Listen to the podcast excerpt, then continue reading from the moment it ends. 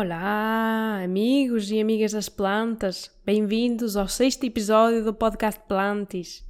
Espero que estejam a ter uma ótima semana e que tenham incorporado os alongamentos em casa com as vossas plantas antes de começarem o vosso dia, como eu aconselhei no quarto episódio do podcast.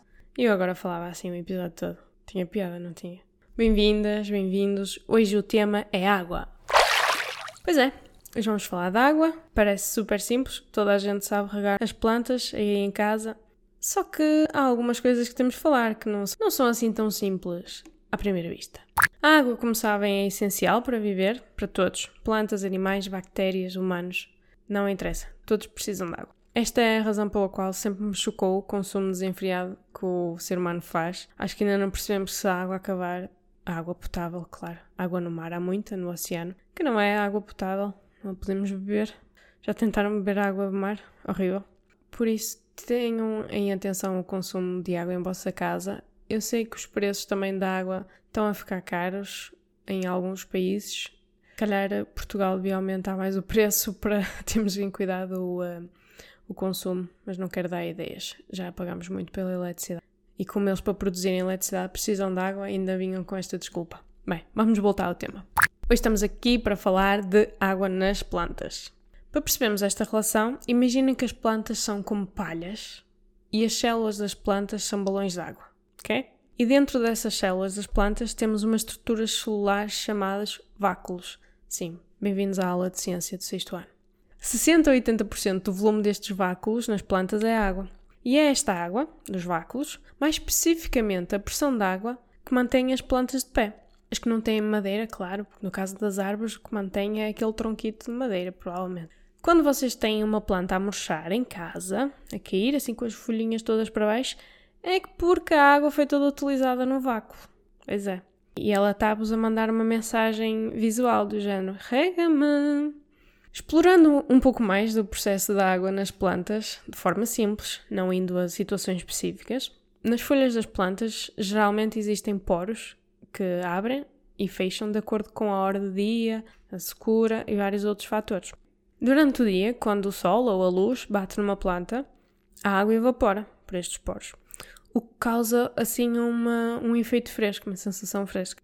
Imaginem, quando vocês caminham na areia ou no alcatrão num dia de sol, queimam os pés, se estiverem descalços, obviamente. Mas se caminharem na relva, no mesmo dia, com a mesma temperatura, a sensação não é muito melhor, até uma sensação de frescura. É, pois. Porque é que isto acontece? Por causa do efeito refrescante de transpiração porque a planta está a captar a energia solar e a transformá-la em açúcares para serem utilizados na fotossíntese e liberta também um bocadinho de água que alivia a queimadura do pé. Se uma planta não tiver tanto sol ou luz, o solo da planta não seca tão rápido. Isto deve-se ao facto do solo não aquecer o solo o suficiente para a água evaporar, mas também porque o sol não está a puxar a água pela planta, para ela evaporar ainda mais rápido o tal efeito de transpiração que falei ainda agora. O vento também pode uh, ajudar a acelerar esta transpiração, por isso, se tem uma planta à beira de uma janela e longe de uma janela, vai uh, ter um efeito diferente na planta. Quando vocês movem uma planta de um canto de uma casa, escuro, não é? Para uma janela com sol direto, o efeito de transpiração aumenta, é? vai transpirar mais a planta. A umidade também afeta a transpiração. Quanto maior a umidade, menor é a taxa de transpiração. Por isso, se a vossa, a vossa casa é muito úmida, não precisam de regar com tanta frequência uma suculenta ou uma orquídea do que a vossa amiga que tem exatamente a mesma planta, mas que vive numa casa sem umidade. E eu sei que infelizmente há muitas casas em Portugal com umidade, por isso tenham atenção a isso.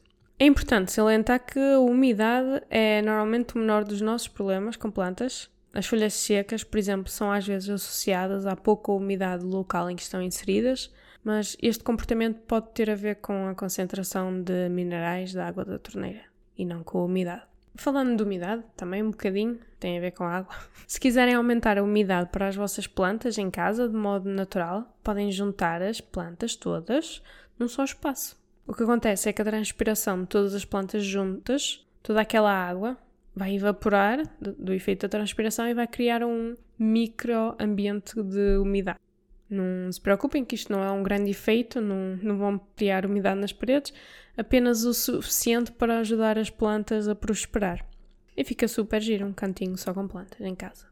Se vocês tiverem várias orquídeas todas juntas, é provável que elas sejam mais felizes e floresçam ao mesmo tempo do que só tiverem uma orquídea, por exemplo, na entrada da nossa casa, que é algo que eu vejo muito. Vamos falar dos tipos de rega. Para não me complicar muito a conversa, podemos regar por cima, topo da planta, ou por baixo. O melhor é sempre recriarmos para a planta o comportamento da natureza e o que acontece é que na natureza a rega acontece por cima, não é? Chove sempre do céu. Claro que isso não significa que a rega por baixo não é importante, eu já falei dela, muitas vezes safa-nos de infestações. Depende do tipo de solo que temos, mas para a mistura de solos universais ou de orquídeas, a rega por baixo não é tão recomendada. Se têm poucas plantas, vocês podem regar as plantas para cima de um balde ou de uma bacia para aproveitar a água e regam uma planta até que a água comece a escorrer bastante trocam para outra planta e depois voltam a regar a, a primeira planta uma segunda vez. Porquê? Porque se pensarem na natureza, quando há uma tempestade, quando há uma chuva, fica tudo molhado, não, não chove só as pinhinhas. Pelo menos nas florestas que têm imensas plantas, muitas das plantas que nós temos em nossa casa. Mesmo para suculentas isto aplica-se, porque quando chove no deserto não, não é umas pinhinhas, é chuva a sério. Um erro que as pessoas cometem é que deixam as plantas em água não é? Uma pessoa rega, depois fica a planta em água no pratinho com a água.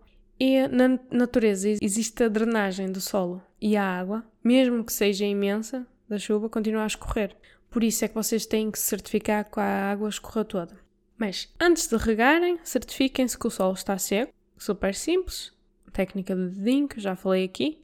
Se está molhado, afastem-se uma semana. Se está úmido, daqui a uns dias provavelmente já podem regar, mas verifiquem sempre o estado de umidade do solo.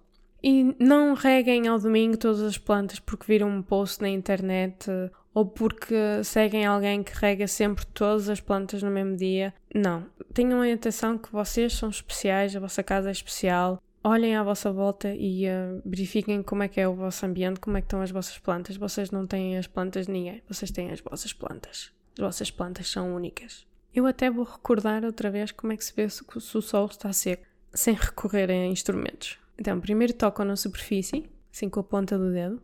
Com o tempo, vocês até vão conseguir distinguir pela cor do solo, se está seco ou úmido, não precisam de pôr o dedo.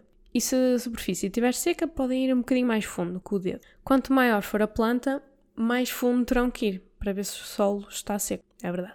E mais uma vez, porque é que se deve usar vasos com furos? Já falei disto, provavelmente estou a ver que vou falar todos os episódios. Para a água escorrer porque nos vasos sem buracos a água vai se acumular completamente no fundo do vaso e o resto do solo vai ficar completamente seco. É verdade, isto acontece. Gravidade também se aplica à água. É toda para baixo. Vocês podem começar pelas plantas mais pequenas e depois avançam para as maiores, para se ir habituando à sensação de terra úmida e seca no dedo. Se este truque é novo para vocês, estava hoje a regar uma planta e apercebi-me que era um bom truque. Se vocês não quiserem sujar as mãos, que vocês podem fazer é, seguir a regar, vocês pegam na planta e verificam o peso que a planta tem com a água, ou seja, completamente regada. Passada uma semana, vocês vão a essa planta e se ela estiver muito mais leve, provavelmente precisa de água. Mas se ela continuar pesada, então podem esperar mais uns dias, estão a perceber? Se ela está leve é porque a água evaporou. Evaporou, foi embora e ela está a precisar de água. Outro truque para orquídeas e suculentas, quando elas precisam de água, começam a ganhar um género de rugas, tal como a nossa pele, que às vezes começamos a ficar assim com mais linhas, para pessoas acima dos 30, se calhar, e precisamos de um creme, precisamos de hidratação. Em relação a regar um copo ou meio copo, uma planta, isso só é importante para quem, mesmo para quem tem uma planta num vaso sem drenagem, sem furos. Nesse cenário é importante controlarmos a quantidade de água, sim. Mas se nós vamos regar um vaso com solo seco, com furos, não há problema se for um copo ou dois, porque a água vai escorrer. Nota muito importante: não usem água fria. Água tépida ou morna, tal como a chuva, porque a maioria das nossas plantas em casa são tropicais e a água da chuva cai tem 20 graus ou mais. E nós, quando ligamos a água da torneira, principalmente agora no inverno, ela sai gelada. É verdade, vocês sabem. Cuidado. E nada de cubos de gelos nas orquídeas, mais uma vez, temos que parar este movimento. Há quem diga até que foi o comércio de plantas que começou este mito, não faço a mínima ideia. Para mais plantas morrerem e mais plantas se comprarem. Espero que não, e não façam isto. Ainda que haja alguém aí que tenha uma planta que cresceu só com gelo, parabéns, mas a mesma planta, se tivesse sido regada com água, era muito mais saudável. Voltando ao tema da água, se vocês regarem uma planta, deixem escorrer a água, colocam a planta no prato e, passado um dia, vejam se tem água no prato e tirem. Deitem a água fora. Se no segundo dia continuar a aparecer água, é sinal que usaram água a mais na rega e não se esqueçam de deitar a água fora. É importante remover esta água para não correrem o risco da raiz apodrecer. Segunda rega. Rega por baixo. Pois é. Em primeiro lugar, vocês precisam que o vosso vaso tenha furos, se querem regar a planta por baixo, e colocam o vaso numa superfície com água. Em teoria, a água vai ser sugada e distribuir-se uniformemente pelo solo. Eu recorro a esta regra no verão, quando há muitos mosquitos aqui em casa, porque eles adoram solos úmidos e como na rega por baixo o solo em cima não fica tão úmido, é a minha escapatória.